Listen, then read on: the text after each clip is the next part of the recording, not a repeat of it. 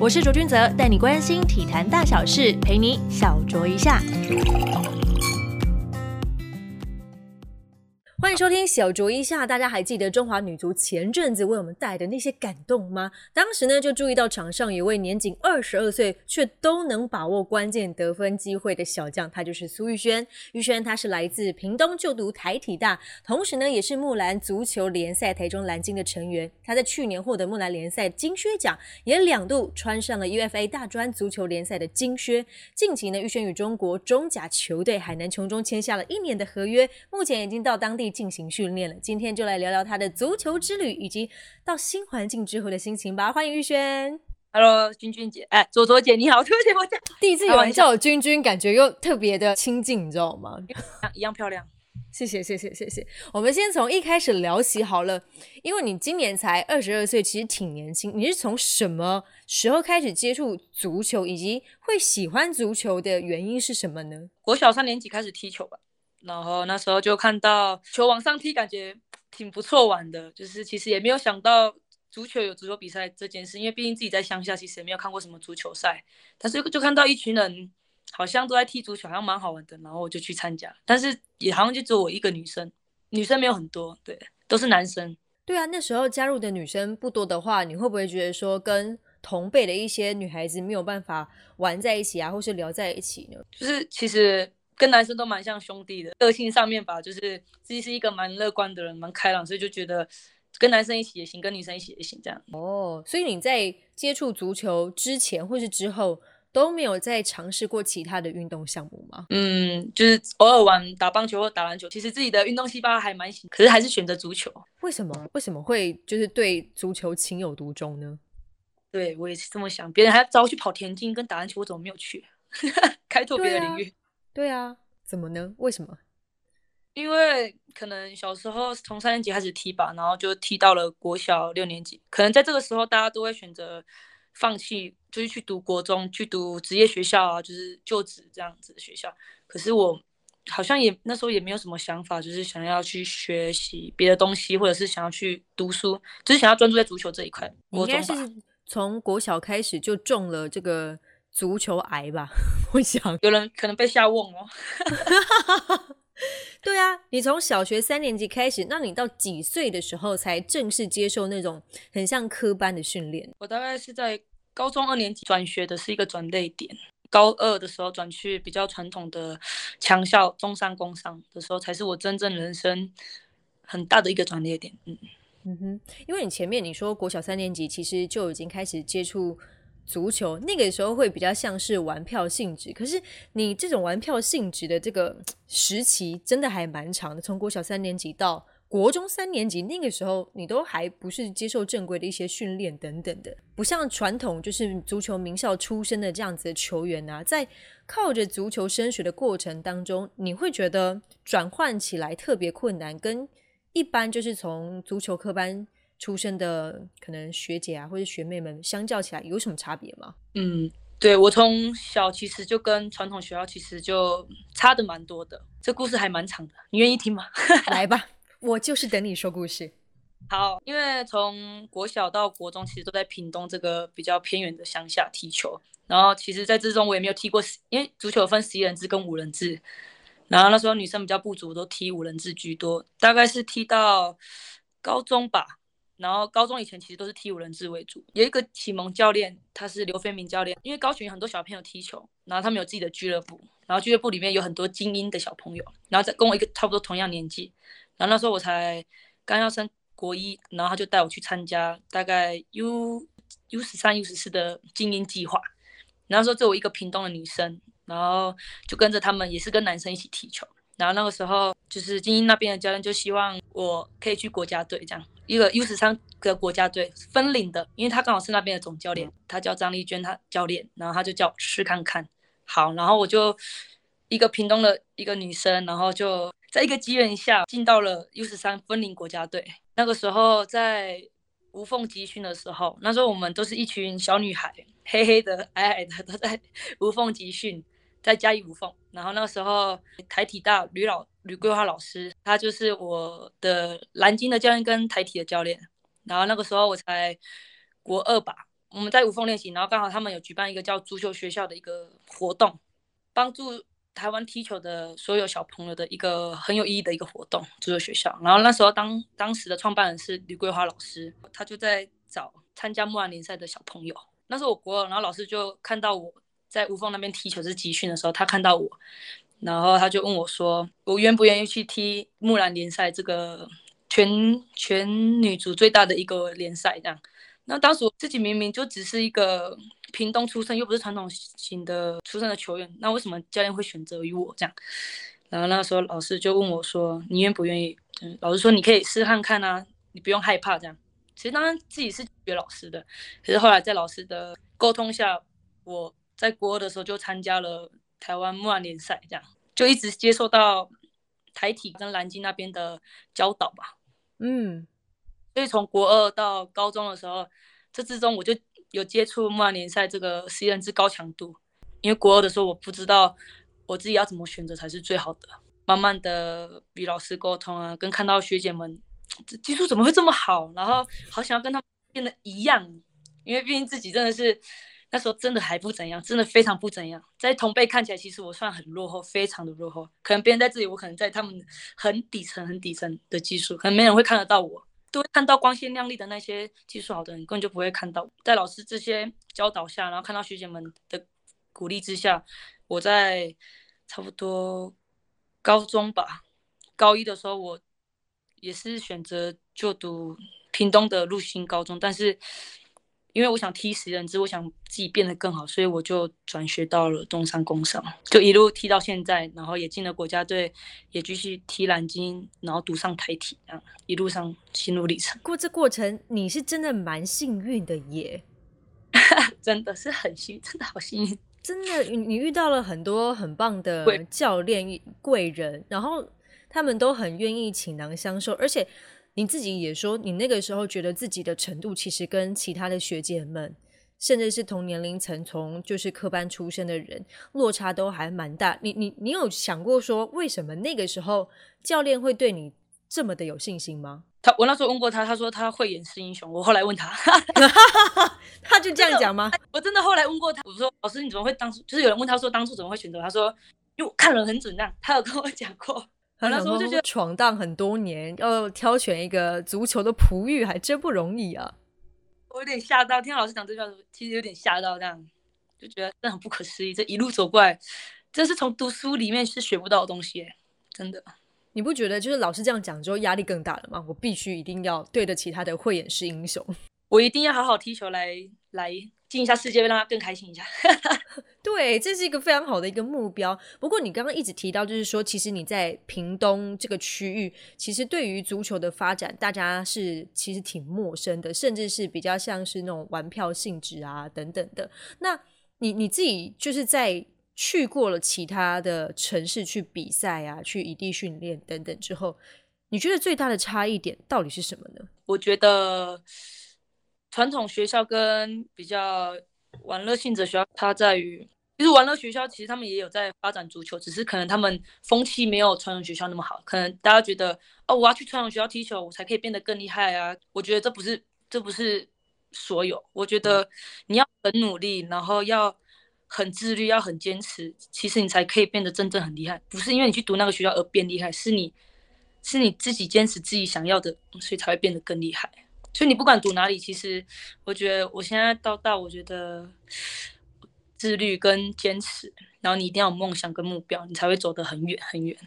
嗯哼，你有觉得就是说，因为你其实一开始不是科班出身的，就是足球员，跟科班出身的足球员相比之下，其实你踢球快乐很多嘛？比较能做自己，比较不会被受限，是真的，这是真的。嗯哼，所以才会造就我现在踢球可能。比较自由吧，就是我的风格就是比较属于自由风格，不会比较不会被受限。不知道，可能是也跟个性有关。传统学校跟没有传统学校，其实在于差别，我在于被看见。就好比屏东跟台北好了，没有没有人会去注意屏东的小孩子。嗯哼，因为你地球风气根本就不好，所以其实很少被看见，除非你走出来。这其实真的有差，是真的，不得不说。等于说是一个球员，就算他的值很好，如果说他在一个比较没有这个项目发展的地方的话，他可能没有那么容易被被挖掘。但我就觉得你真的是蛮幸运，可以遇到那些教练贵人们。然后你自己再转换成像那些在蓝鲸的训练呐、台体的训练呐、科班的训练的过程当中，你除了感受到自己就是程度必须要很努力的去跟上之外，有没有什么时间点是让你觉得哇，真的好挫折的时候啊？好挫折的时候是那时候教练第一场曼联赛就派我上场，那时候我我超清楚，我到现在还是记得很清楚，就是我上场跑不到五分钟，我就跑得很像已经打九十分钟的球员。哈，你那个时候是开 turbo，就是全开，没有调整好，对不对？呃，不是，可能自己的素质就是这样，因为自己就只有这样子。五分钟跟九十分钟的差别，真的，那时候我就觉得，哇靠，原来真的差好多，哦终于知道自己以前真的只是一个井底之蛙，然后就有点领悟到自己真的要看着别人怎么做，然后跟上他们，对，然后就一步一步一步跟进跟进，这样不用不用一次跟进，要慢慢的接近他们。因为足球是蛮讲求体力跟耐力的一个项目嘛，当然技巧这是基本大家都必须要会的。你有觉得说自己在认知到那个五分钟跟九十分钟的差距之后，你跑步的训练量有增强到多大呢？我现在可以已经可以正常达到九十分钟，然后也可以这样来，也可以这样冲刺，已经把自己训练成还可以打完九十分钟的强度的身体。你有自己去算过，就是说计时说，哎，我大概一个礼拜的跑量大概是多少吗？如果是自我训练没有比赛的时候，没有什么机，因为没有在控管这个，以后控管。对我我真的蛮好奇，就是现在的足球员他们的跑量大概是多少？因为以前我听我的妈妈说，他们的那种训练比较是非人类的训练，他们会在夏天的时候在里面穿一层雨衣，然后穿着训练服之后再加一层就是防风外套，很厚的时候，在夏天然后跑步，然后登阶梯。基本上 都大概是从早上，然后到中午，甚至有的时候就是为了要让他们耐热训练，刻意选在中午这样的跑。因为我觉得那其实非常的不科学化，就是非常的土法炼钢。所以我蛮好奇，就是你们的跑量是多少？如果有机会的话，回传给我知道一下。我们应该跟以前的学姐们应该练习样子应该不太一样，因为现在比较讲求科学化。对，没错。所以我其实我们也蛮佩服他们以前的土法炼钢的方式。也蛮厉害的，都很厉害。我觉得很恐怖。如果是我，大概就练大概嗯前三天，我就会退出喽。大概一天半，一天半，太累，太非人类训练了。如果现在用到现在的运动的话，应该没有人会撑得住。我觉得，对他们那个时候的意志力真的是太坚强了。不过我也必须非常的佩服你，是因为。你虽然是从非科班出身，然后在中途转遇到一些很棒的教练，你到大学的时候已经两次获得就是金靴奖这样子的头衔，而且你在木兰联赛你参加的非常的早，去年也以十六颗进球拿下这个金靴奖的殊荣。我觉得你这段时间到底给自己什么样的魔鬼训练，然后成长的这么大呢？嗯，我觉得第一个转折点是加入台中蓝鲸这个球队，对，啊，第二在。进了成人国家队，然后有那时候有月后教练，就是他是日本教练带。然后其实我蛮喜欢那边的球风跟理念，所以那时候我去了日本冈山滩乡踢球，这是我让我成长最大的时刻。那时候第一次得到大专女子足球的金靴奖是在我去日本前，我觉得也是跟队友的磨合跟配合上面其实挺好的，所以才可以拿到这个奖。我那时候当时听到吓一大跳，每个人都吓一大跳，surprise 这样的吗？呃，因为我打完一，就是可能大装备没有打完，才能打一巡而已。然后可能他们打打完两巡，然后到颁奖的时候，原来才知道原来是我。可是那时候我都不知道，那时候我还在日本看他们的冠军冠亚军赛直播这样。他说如何出现的名字，然后就是刚好，很真的很刚好。哇哦，第一次是在你去就是日本之前，那第二次呢？第二次就是就是一一年在日本磨练嘛，就去日本真的好好。还想再去一次哦！他们的技术跟那种足球氛围真的是非常好，真的要亲身体验过，你才会想要再每天再努力多一点，然后让自己可以再飞过去一趟。觉得是在有些风景是在台湾看不见的。嗯哼，有有些选手会觉得说，哦，如果我到另外一个地方去进行异地训练，有的时候。嗯，未必是一件好事，是因为现实层面的落差可能会给他一些心理的打击。但我觉得你的态度非常的正向，诶，你就是想到哇，他们是这样子的一个环境，它其实很让你心生向往，所以你就会想要更努力，然后再去追上他。对，从日本回来之后，就一直还想要继续旅外。即便出来，其实会挺陌生、挺害怕，就是每个人应该都会比较正常会发生的事吧。就是跳出舒适圈，一定会感觉到不安。但其实我也会，但是不知道为什么，他们说我很像是快手型，适应能力很强。对，他说我可能像，就是像小强一样吧，适应力太强，就是蛮，就是很享受在这里发生的所有事情。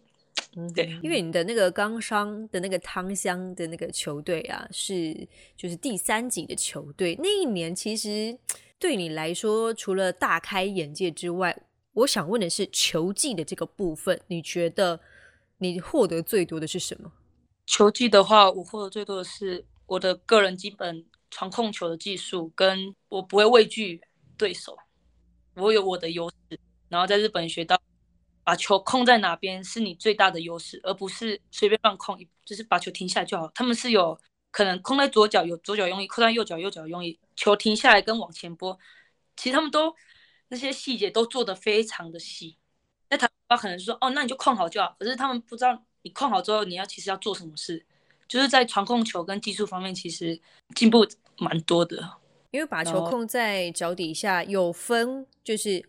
只是在脚底下，跟接下来你接到这个球的下一步，你应该做什么动作，对吧？对，提前想好你自己要做什么。也就是如果你站在原地的话，敌人早就已经在你面前了。可是你已经想好你要做什么的时候，敌人根本就抓不到你屁股。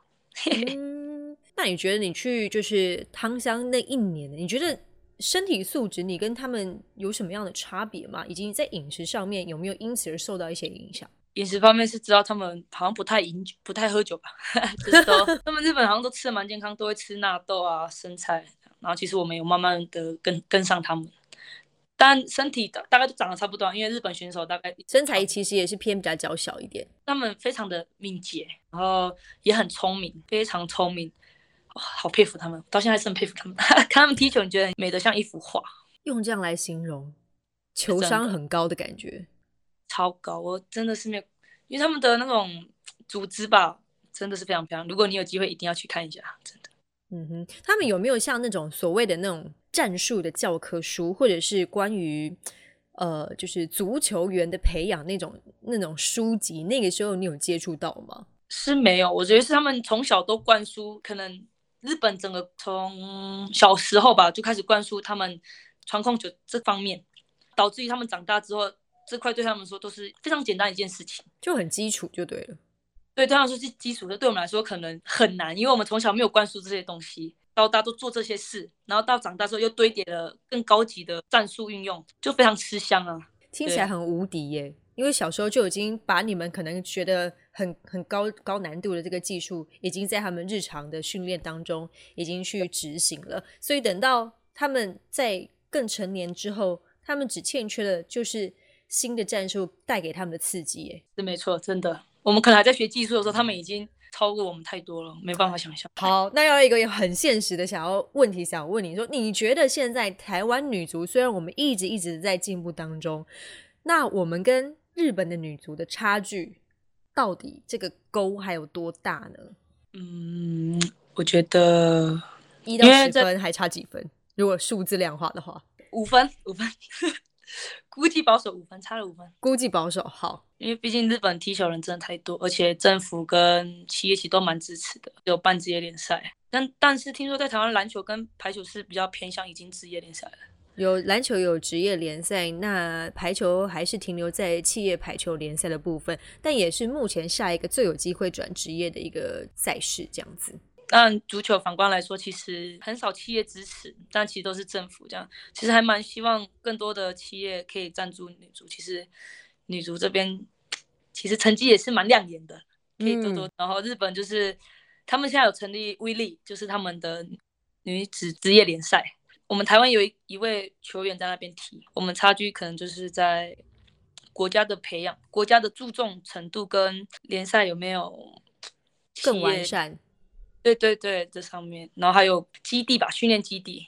嗯，这一点好像也是每一次就是中华足球队在集训的时候，很长很长会去遇到的一个状况。不过你刚刚说到，就是其实中华女足在亚洲杯还有前阵子的这个洲际附加赛，就是差一点点就能挺进世界杯，真的是哇，好接近，但又很可惜，很扼腕。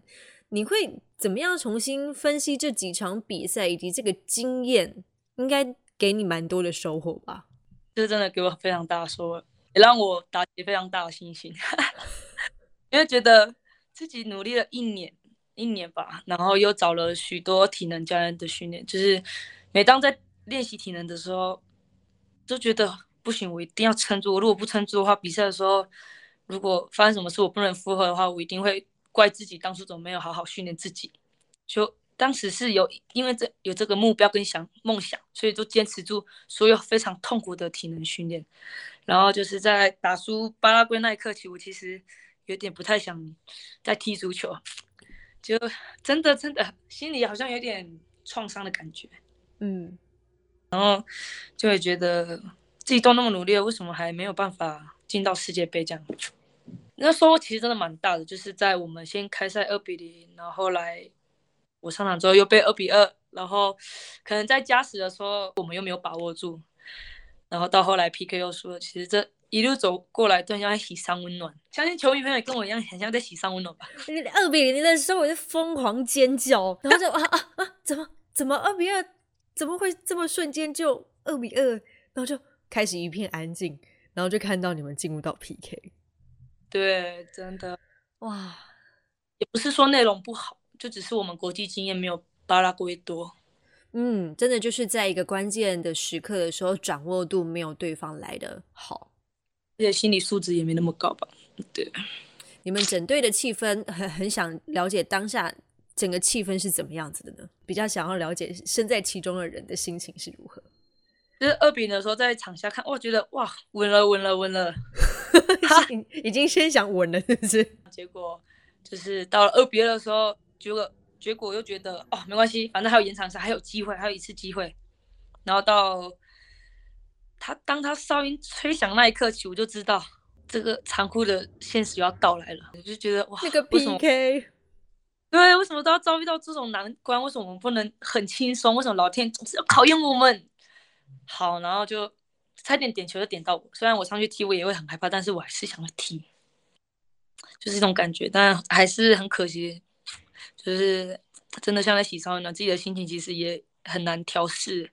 在那当下，其实很多姐姐们，就是这可能算是他们最后一场比赛，他们也很多都即将要退休，所以对他们来说，这场其实非常重要。我在这么年轻，然后可能还有一些能力，可以可以跟大家一起努力，加油进世界杯。为什么这一辈没有帮助球队，然后赢球，让姐姐们还有可能有世界杯可以继续踢？我觉得我没有把。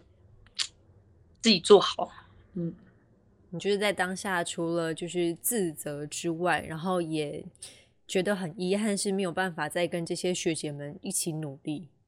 对，我会想要变那么厉害，是因为看着他们，想要超越他们，所以我需要一个榜样在。嗯，当下心情你应该超超难调试的，超难，都快要不想踢球了，太难受，真的，真的，真的。不过回顾你们去年的亚洲杯八强赛啊，过程其实蛮颠簸的，尤其是哇，疫情最严重的时刻啊，选手大部分应该说全部啦，都是要在半隔离在房间内，感觉你们不是去比赛，是去坐牢的感觉，不能有互动啊。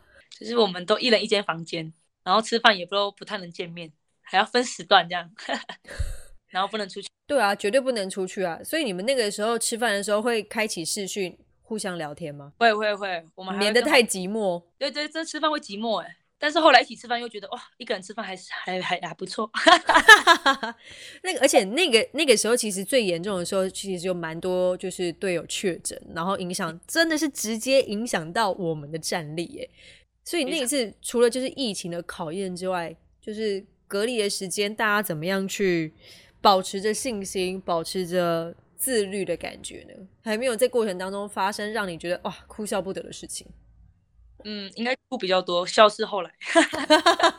就是那时候我们赖丽琴学姐她先中奖，其实其实新闻其实蛮蛮大的，我其实有点吓到，因为我们都一起生活，而且这个病毒对我们来讲，那时候还蛮陌生的，所以那时候大家都蒙起跟酒精，用像在洒什么一样，喷起来，喷起来，喷起来这样，然后每天都心惊胆战啊，量体温啊，然后消毒啊，戴口罩啊，生怕自己不能比赛，因为真的已经准备很久。然后那时候就是到后面泰国对到泰国跟越南的时候，其实已经七八个学姐已经中奖了。最好笑的是，我们前一天晚上姐姐们有开视讯会议，就是像我们这样子，然后整队二十几个人一起，然后就是讲出自己的想法跟就自己这些事情，就是发生确自己确诊然后难过的事情这样，然后大家开启这聊天，然后我就觉得挺好的，就是把自己的心里话讲出来，然后感觉有种零距离的感觉。姐姐们就鼓励着我们几个小将，就说你们是说要扛起整个中华队，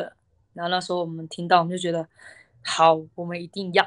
然后隔天我们要去场地之前，要对泰国队之前，我们出我们就是因为大家房间就住很近嘛，然后我们大家在指定的时间，然后就开启房门，然后那时候看到彼此，不，我们不像成人国家队，我们超像 U 十八、U 十九分离国家队要去比赛的样子，大家都很小，然后我们还有时间可以这样开玩笑。其实，因为先发的人其实有些都没有很少上场过，也其实年纪都偏小，嗯，对。然后那时候我们真的是。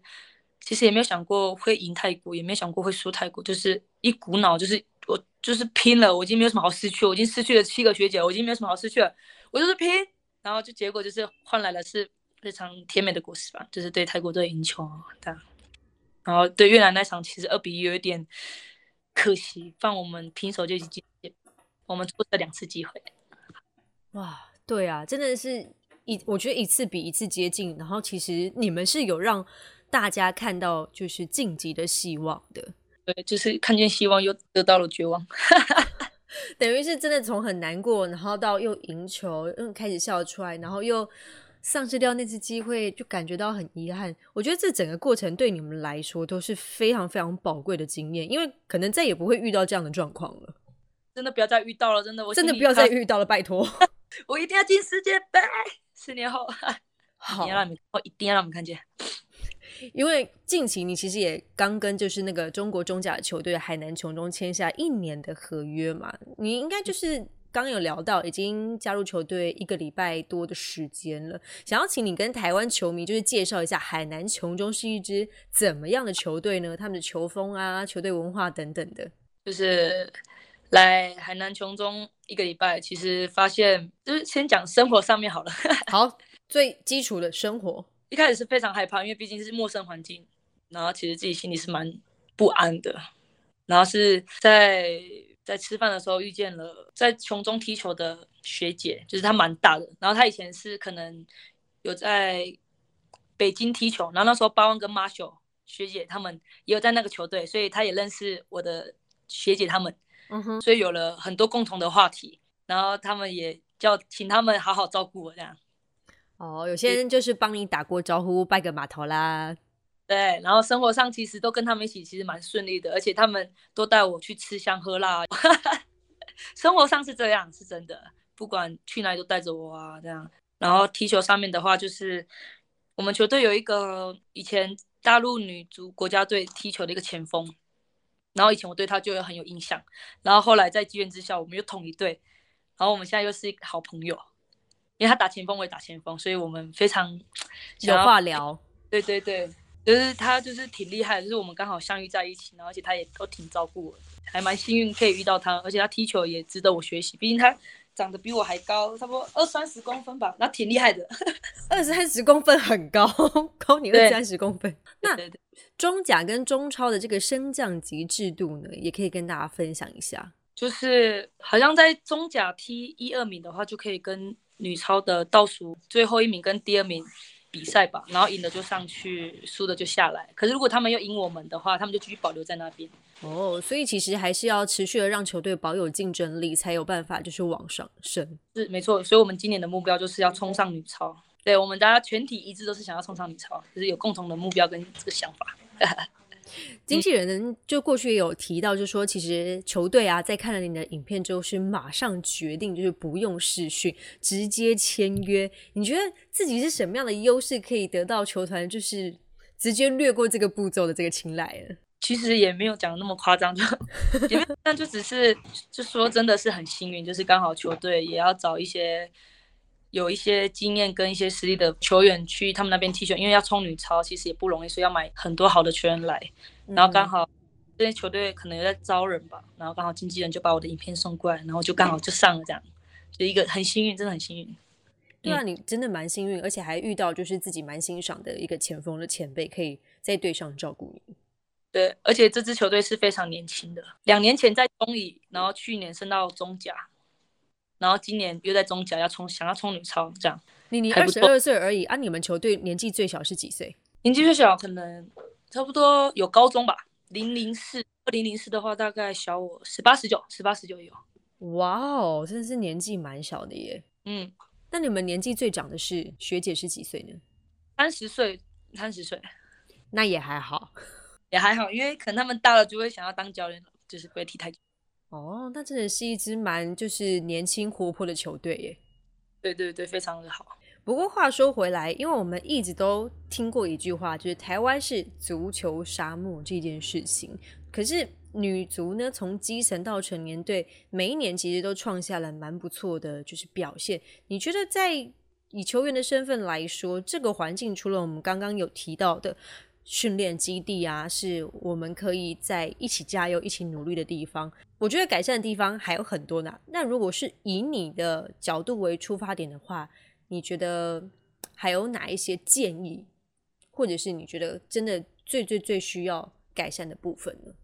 嗯，我觉得青训系统这边要做到更好。嗯，就像日本那边，就是灌输到是最好的资源吧。就是其实我们教练教练好，选手才会好。嗯，教练要教的东西，其实对于学员来说是非常重要的。所以我觉得教练这一块也很重要。然后青训系统，然后还有你说的基地啊，这样。